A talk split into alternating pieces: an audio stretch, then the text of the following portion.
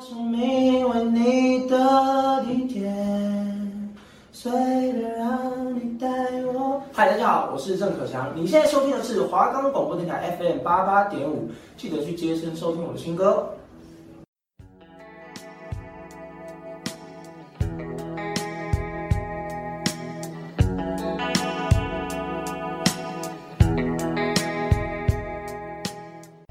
需要搭配电影票套餐吗？可乐爆米花吉拿棒有打折哦，那帮您选定最好的位置，视野佳，音效好。好的，好的，欢迎入座八排十五号。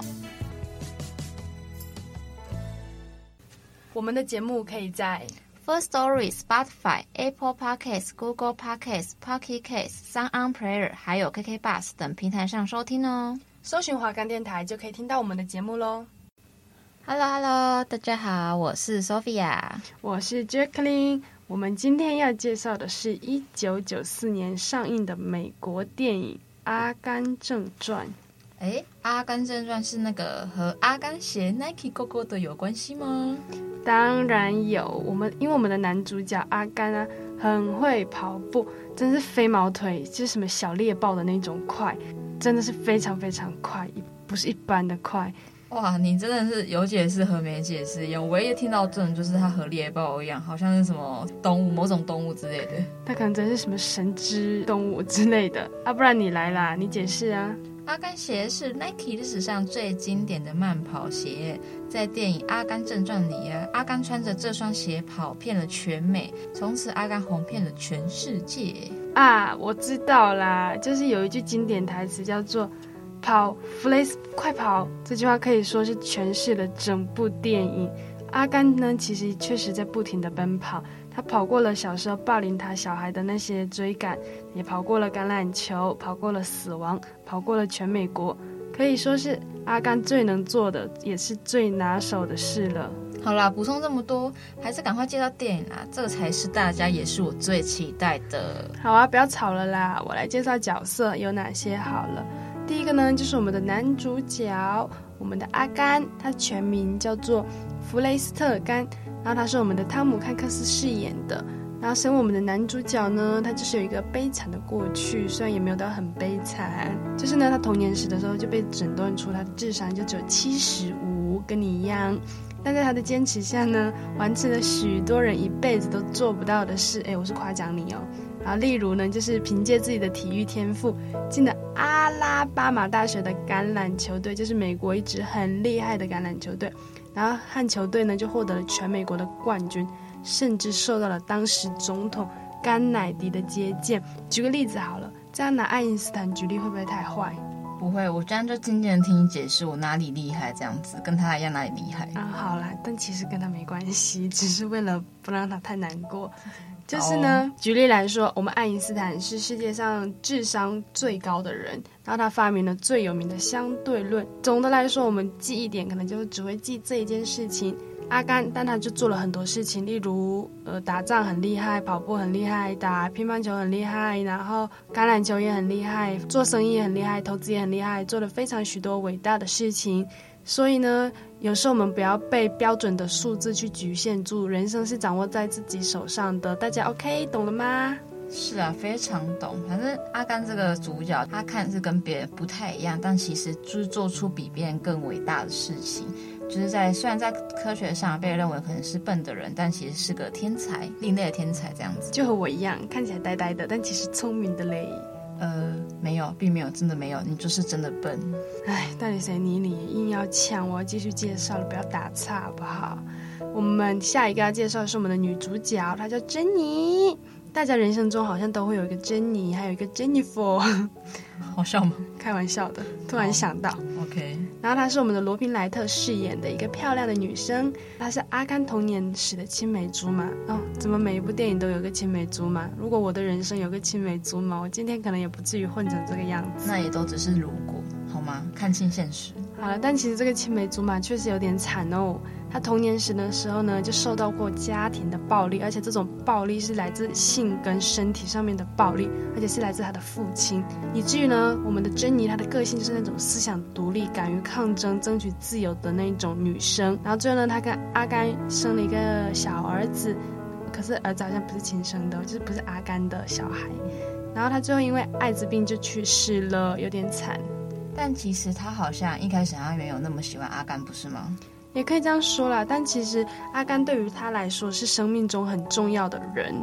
他只是觉得阿甘是一个单纯善良的存在，他不想伤害他，就嘛，就是没办法跟我玩玩的，因为他就是一个漂泊的女子，他没办法跟阿甘定下来，所以他也不敢去接受阿甘，因为阿甘真的太善良，就是一个老实人呐、啊。总觉得他是用一个比较另类的方式保护男主角的感觉。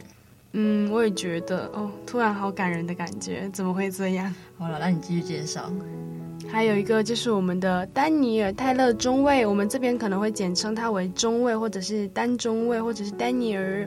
然后他是我们的加里·辛尼斯饰演的阿甘，在越南打仗的时候，记得历史吧？越战，记得越战，一九五一年吗？好了，算了，我不要讲，等一下我讲错，我也不太记得。他去越南打仗的时候啊。然后这个我们的丹中尉，他就是出身军人世家的。你想一想，军人世家出生的小孩，一定是从小就是雄壮威武、很有尊严、高高在上的那种人。嗯、我并没有哎、欸，然后你是哦，呃，也不太算啊。但好吧，那大家我讲错话了。人生总有点例外嘛，例如我们的 Sophia 就是例外。我就是一个漂亮的女子这样子哈，没人在乎。我比较在乎我们的丹中尉。你想一下，这种人，然后。就是一个高高在上的人，结果因为打仗的时候，他失去了双腿。如果不是阿甘救他的话，他是真的会死在那里的那种。然后呢，他打完仗之后，他就回美国嘛，就已经开始变在那种，因为整个时代都转了一遍啊。然后他就沉浸在那种贫困苦涩的生活中，而且就是领那个补助金生活，就人生也没什么目标。可是阿甘还是会去探望他。阿甘跟他聊天的过程中，就是阿甘有跟他聊到，他想要去从事捕虾事业。丹中尉他就觉得说，他就嘲笑阿甘，觉得你笨笨的，你做什么生意呀？如果你成功的话，我一定第一个跟随你呀。但是我们阿甘就是一个说到就做到的人，所以最后他丹中尉就跟我们阿甘开启了他们的捕虾事业，而且是暴富哦，变得非常有钱。所以我们的丹中尉对于阿甘就是一直都是一个感恩的心，感恩面店，感恩有你，感恩阿甘。你在帮别人打广告是吗？没有，这是顺口溜。好哦。那还有嘞，还有一个就是我们的哦，这个重要的人物就是我们的干妈妈，就是干太太，就是阿甘的妈妈，她是我们的莎莉菲尔德饰演的。她早年就是丧夫，阿甘的爸爸就不在了，她靠自己独立养育了阿甘，但她最后因为癌症去世，有够惨。这里我真的哭，我是真的哭，哭啥？因为阿甘的成就和伟大是，就是跟他妈妈有很大的关系。我觉得他没有妈妈就没有阿甘这个人物，因为他妈就是在这个过程当中，就是给他很多，我觉得比一般更多的鼓励。对于这个特殊的小孩，对，就是阿甘可能被诊断出智力，然后小时候他也因为身体的一些原因，就走路都不太正常。可是我们的阿甘妈妈就是从来都没有放弃他，并且教育他，也把他教育得很好。这就像是孟母三迁一样，这个伟大的故事。算了，当我没说。你又开始卖弄自己的国文，我真的不行哎。哎，你不懂啦。好了，下一个，下一个啦。下一个就是我们的布巴，这边要注意哦，很多人都会把它念成巴布。最近是很流行巴布吗？巴布是谁？哦，那个那个工对对对工具人吗？是鱿鱼游戏里面的那个吧？是哦，他是叫巴布吧？冈布、昆布、森布、森巴，我不知道。哎，不要乱讲，真的不要乱讲，不要乱讲，等下得罪别人。抱歉，大家当我们没讲，好多巴，反正这里叫布巴，很多人都会讲巴布巴布。他是我们的麦卡提威廉森饰演的，他就是我们阿甘的军中好战友，就是在越南打仗时候的战友。他因为口音很特殊，就是美国南部的口音、北部的口音，摇嘞摇嘞。好抱歉。有点吵。他是阿甘在部队中最好的朋友吗？跟阿甘有约定说要一起经营捕虾事业，因为我们的布巴在南部的海边就是有养有很多船，那就开一个捕虾事业就是他的梦想。这样，但不幸的是他在战场中就是中弹死亡，而且我们阿甘是拼了命的想救他，但是救起来没多久也还是死掉了，好可怜。我觉得你要南不南，要北不北，你这个口音到底是怎样？你看我要南就超级难。那、啊、所以呢，谁在乎？没人在乎啊，开心就好了。那你刚刚唱那段什么意思？啊，这就是我们节目的特色，跟大家分享一下。不由自主想唱歌，而且我根本就没唱对，对，对，完全听不懂他唱哪一首。真的，大家懂就好，应该懂吧？只有一首歌吧？它叫做讲国语猜台语歌，这样。差不多啊，差不多不重要啦。好了，你不要吵，你继续介绍脚本呢。吵完了也介绍完了啦，到底有没有在认真？我就介绍完了，一部剧哪有那么多主角哦？对吧？又口音了，真的抱歉，口音出来了。有那么多主角，你还是赶快介绍精彩的剧情才比较重要，不要让大家等。用你南部的口音来，来，我来呀啦，吼，来啦。我们故事背景呢？好了，我回去正常哈。然后我们故事背景呢，就是在二十世纪和五十年代，那时阿甘还是就是还是个孩子。阿甘的腿上就绑着那个支架，然后用脚就是用那个支架去矫正他严重的驼背。其他孩子也是因为这样子欺负他，母亲呢就安慰阿甘说：“傻人有傻福。”母亲就是以主宅经营着一间家庭旅馆。阿甘家的客人中就有一位就是名为艾维斯普里斯莱的年轻人，他细心观察阿甘因为支架压迫而做出的动作。之后，阿甘因为在电视上看见年轻房客跳着时下最流行的舞步，之后呢，他们就称他为猫王。真的好扯！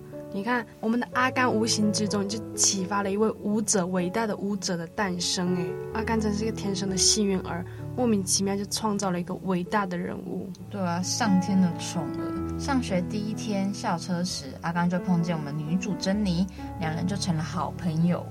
哇，校车位置坐一起，从此人生连一起。看来单身的朋友们缺的是校车位置，大家去搭校车，那专挑漂亮美眉坐旁边。笑死，大家说什么？你不是只有搭完校车就可以就可以脱单好吗？好了，不重要了，你继续啦。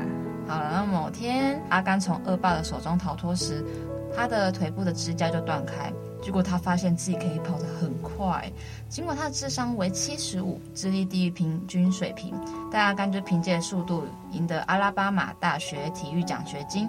在大学里，他目击乔治华莱士挡校门事件嘛，加入全美大学美式足球明星队，并且被那当时的总统甘乃迪看见，然后就是接见他这样子。毕业后呢，阿甘应征入伍，然后与卜加世家出身的布巴就是成为好朋友。两人同意退伍后一起做捕虾生意，结果呢，没想到两人就被派去参加那个越战嘛。所属的排在巡逻时就是遭伏击，阿甘就救下排长泰勒在内的四名战友，但布巴还是就是遇害。从战场上呢全身而退的阿甘就成为英雄啊，并返美接受总统亲手颁赠的荣誉勋章。阿甘还发现自己有打桌球的天分，最终代表美国赴中国参加友谊赛。之后呢，他再次就是参访那个白宫，会见了尼克森总统。总统给阿甘在水门饭店提供了一个房间，阿甘在那里就无意中揭露了水门事件。哎，水门事件大家有记忆吗？就是高三课本里面有的。我跟你说，我当初第一次接触到这部电影，就是因为讲到水门事件，我的历史老师播了《阿甘》这部哦超正能量的电影给我看，从此念念不忘。到底谁记得？然后你们老师也太猛，就是因为只是提出了啊，水门事件就播这部片给大家看。可能是想要混时间哦，薪水小偷，不要再这样偷卖你们老师的啦。好了，你继续了。好啦，反正我们的阿甘就再次见到丹中尉时，中尉就是以沉溺了靠福利为生的苦涩生活中，当看不上阿甘的卖虾的计划，就嘲笑阿甘的那个计划嘛，然后说如果你能成功啊，自己将第一个加入。于是阿甘就退役后呢，用代言桌球拍的酬劳买了一艘捕虾船。实现追越战时他与布巴的约定，但中尉也信守承诺，加入阿甘的行列。两人就起初收获不佳，但飓风卡门弄成了在所在地区除了他们的所有捕虾船，阿甘的虾公司因此垄断了当地捕虾船。哇，真的蛮瞎的耶！就因此就大获成功哇，真的好瞎。对啊，阿甘后来就回家照顾他的母亲啊，对不对？嗯。那随后把公司交给丹打理。而单投资的苹果公司股票啊，就获得收益，两人都发了大财。我真的快笑死，笑到不行，真的很瞎。大家不觉得很荒唐吗？虽然阿甘这个就是小说改编的，因为他想要将这部电影跟我们的美国历史有点连接。但这真的好瞎！世界上哪有人会这么幸运，做什么都很厉害？哎，你去捕虾，结果自己就不用靠自己的实力，老天爷自动一个飓风就把全部的捕虾同仁全部都灭掉了，然后救他们的船还留着。买股票怎么会那么刚好？刚好买到贾伯斯的苹果，一买他直接可以赚到现在耶！是没错，老天要帮助他，但其实他也他们也是努力很久。你看那个单位也是一个战争，然后他双腿就失去了，对不对？这样子老天应该就是关上了一扇窗，帮打开了另外一扇窗，这样子也是啦。对啊，那还有吗？我们的剧情下半段，那我来介绍好了，是关于感情的部分，就是有小扯到感情。好，我来听你说。好，就是我们珍妮呢，她某天，因为他们都是分开的，大家毕业之后各忙各的。他某天呢就来探望阿甘，然后在阿甘的私人豪宅里面呢就住了一段时间，也向阿甘倾诉了自己童年遭父亲家暴的不幸回忆。因为我们的珍妮她是到了十八岁还是几岁吧，她就离家出走了。那她跟阿甘其实算是邻居，就是从阿甘家看出去，其实可以看到我们珍妮家的，所以他们可能一起就有聊到这件事情。然后我们阿甘呢，他从小就超爱珍妮的，可能珍妮是他生命中遇到的第一个心动的女孩，所以他就认为这个女孩之后一定会跟我结婚，我也一定要跟她结婚。然后我们的阿甘就是向我们的珍妮求婚，但是我们珍妮拒绝了，可是又跟阿甘发生了第一次性行为，是阿甘的第一次，不是珍妮的第一次。结果发生完就在隔天一大早不告而别，什么意思？我真的不懂，干嘛这样子？是我，我也会像我们阿甘一样，很不解的坐在门口发呆。真的，但我不会像他那样，他居然发呆坐一坐，就突然开始跑步，他就跑出了他家。他一跑，你就到底有多瞎，你知道吗？要多夸张，你知道吗？又瞎又瞎的吗？就是他一跑就直接跨州过界，横越了整个美国，一跑跑三年，好厉害哦！真的好扯。而且这件事让他阿甘的声名再度大噪，像有一些宗教一样，就是去跑步或者去跪拜啊什么的，就会有很多人跟着一起来。然后那时候在美国就是掀起真正的风潮，然后阿甘每天背后的人就是越来越多，越来越多，形成了一个庞大的马拉松队伍。可是我们阿甘呢，可能是水瓶座吧，就非常看心情。然后他就是跑一跑，觉得累了，我要回家了，那就抛下所有的跟随者回家了。哎。他很那个，他很有个性，他有菜猪，喜欢喜欢，哎，但没有晕，这个真的不会晕。我想说你有晕了，怎么可能？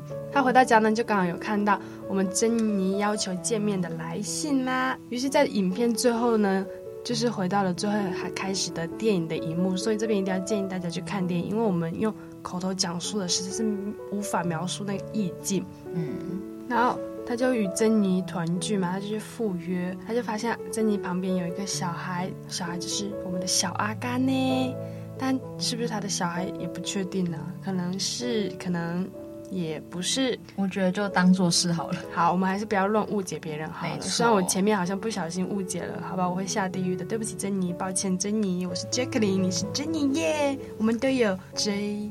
不要再解释，你还是继续好了。好，不要硬要。对。我们的珍妮就透露出啊，她患上了一种未知的病毒，其实可能是艾滋病在当时，然后也可能是 C 型肝炎，反正就是会死的绝症了。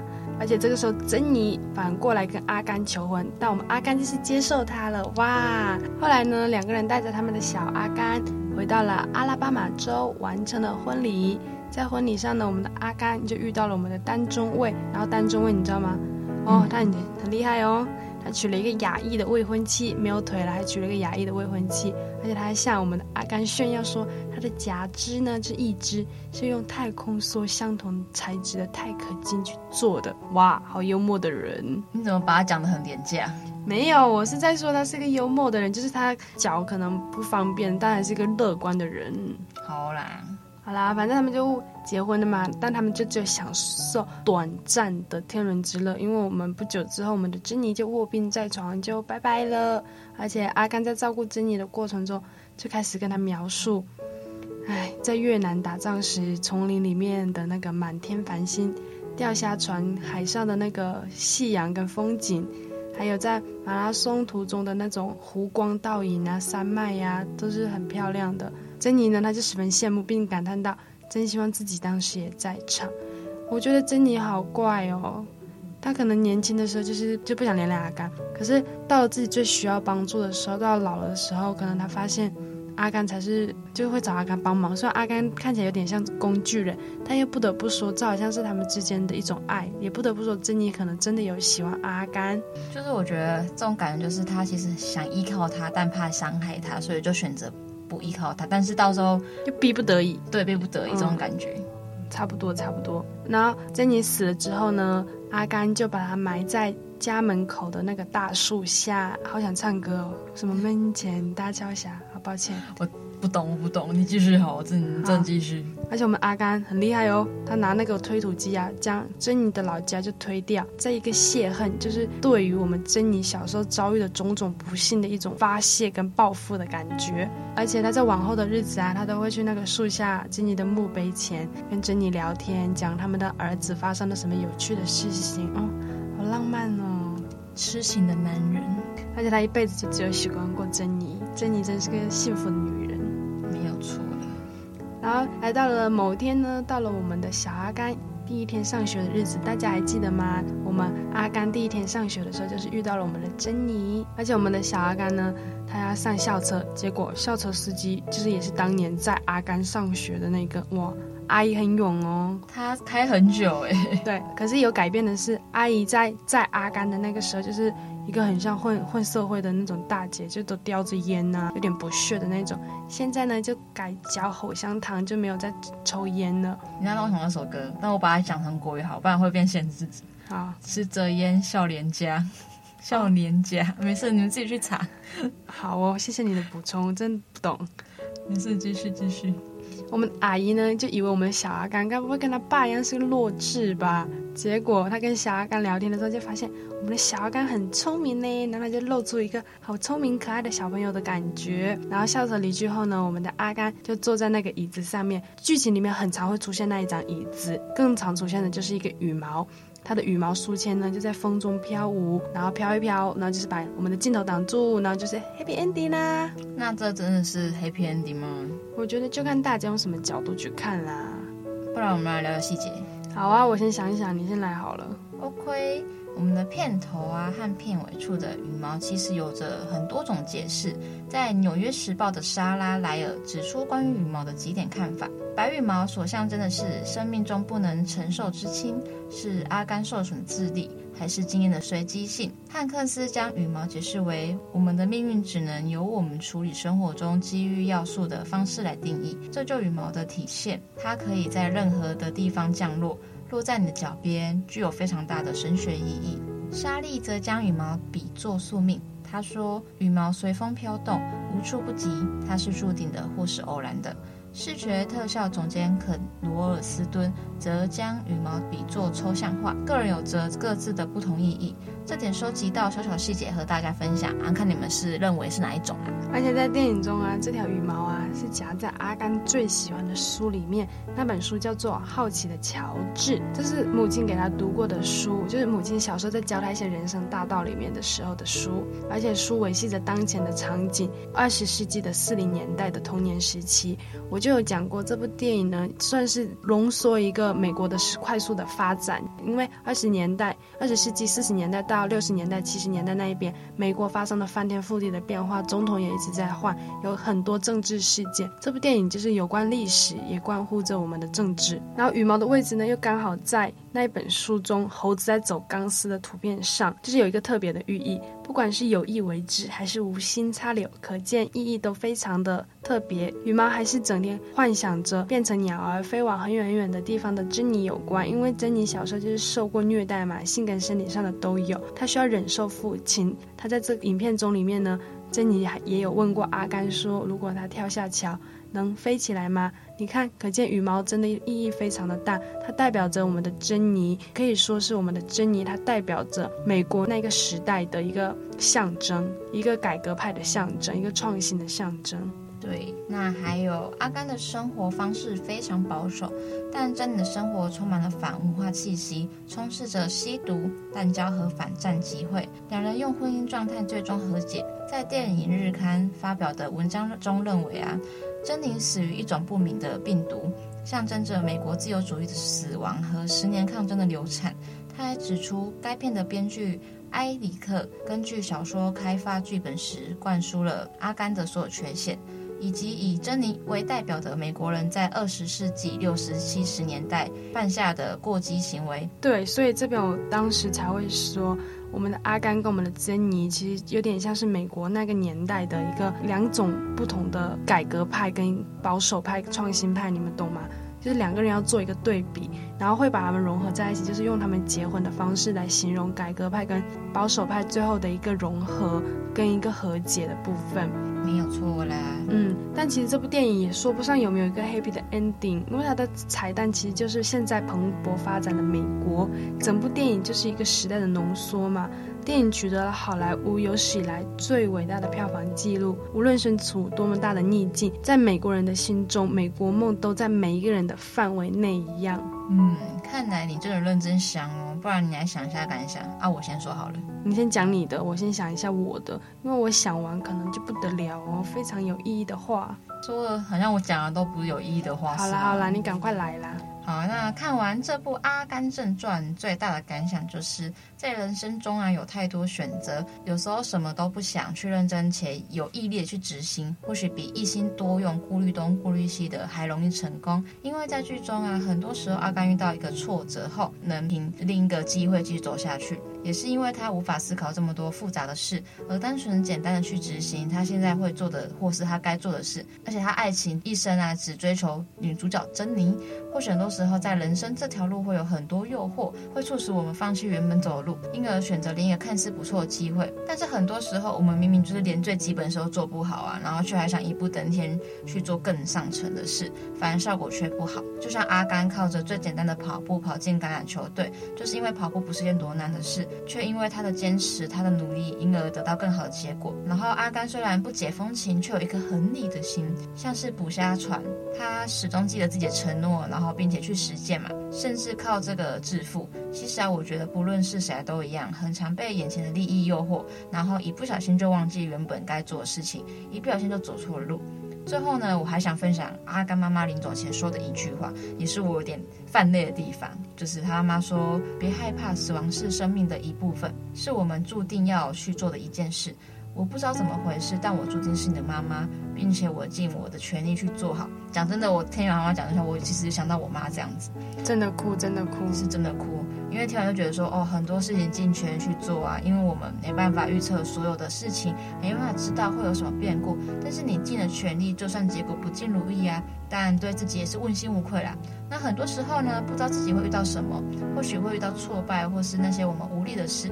但其实简单一点，换位思考，然后思考也单纯一点，我们简单去执行也好，就是不会在失败中走不出来，然后也能找寻自己另一扇窗。这就是我的感想啦。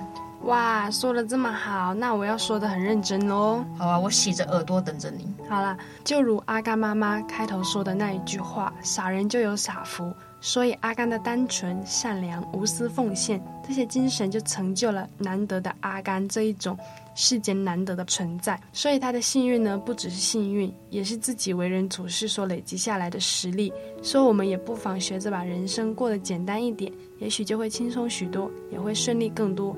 我们可以不聪明，但心中一定要有爱，因为我们逃不掉所谓的宿命。又或者是像羽毛一样随风飘摇，人生就像一盒巧克力，你永远不知道你会得到什么，所以把生活中的每一件小事做好，就可以成就一件大事啦。对啊，就是大家把生活过得简单，就不会那么复杂了。而且其实我突然想到，那时候就是你看阿甘的人生是过得蛮顺遂的，然后都是简单的去执行他做事，然后反之珍妮又是那种。她换了很多轨道，换了很多男朋友，然后换了很多方式去过她人生。你看，就是一个复杂的，然后一个简单的，那就呈现了很多的对比。甚至他们最后，他们结局也不一样。虽然他们结婚，但是各自的结局还是有点不一样。对，其实这部电影我觉得最主要讲的是，虽然它是一部正直跟历史有关的电影。但总的来说，他想要告诉大家的就是，用力的去过好每一天，做好当下的每一个选择，把生活过得简单化，就可以成就更好的自己跟更好的人生，也不用去想那么多，因为我们把握当下就是最好的。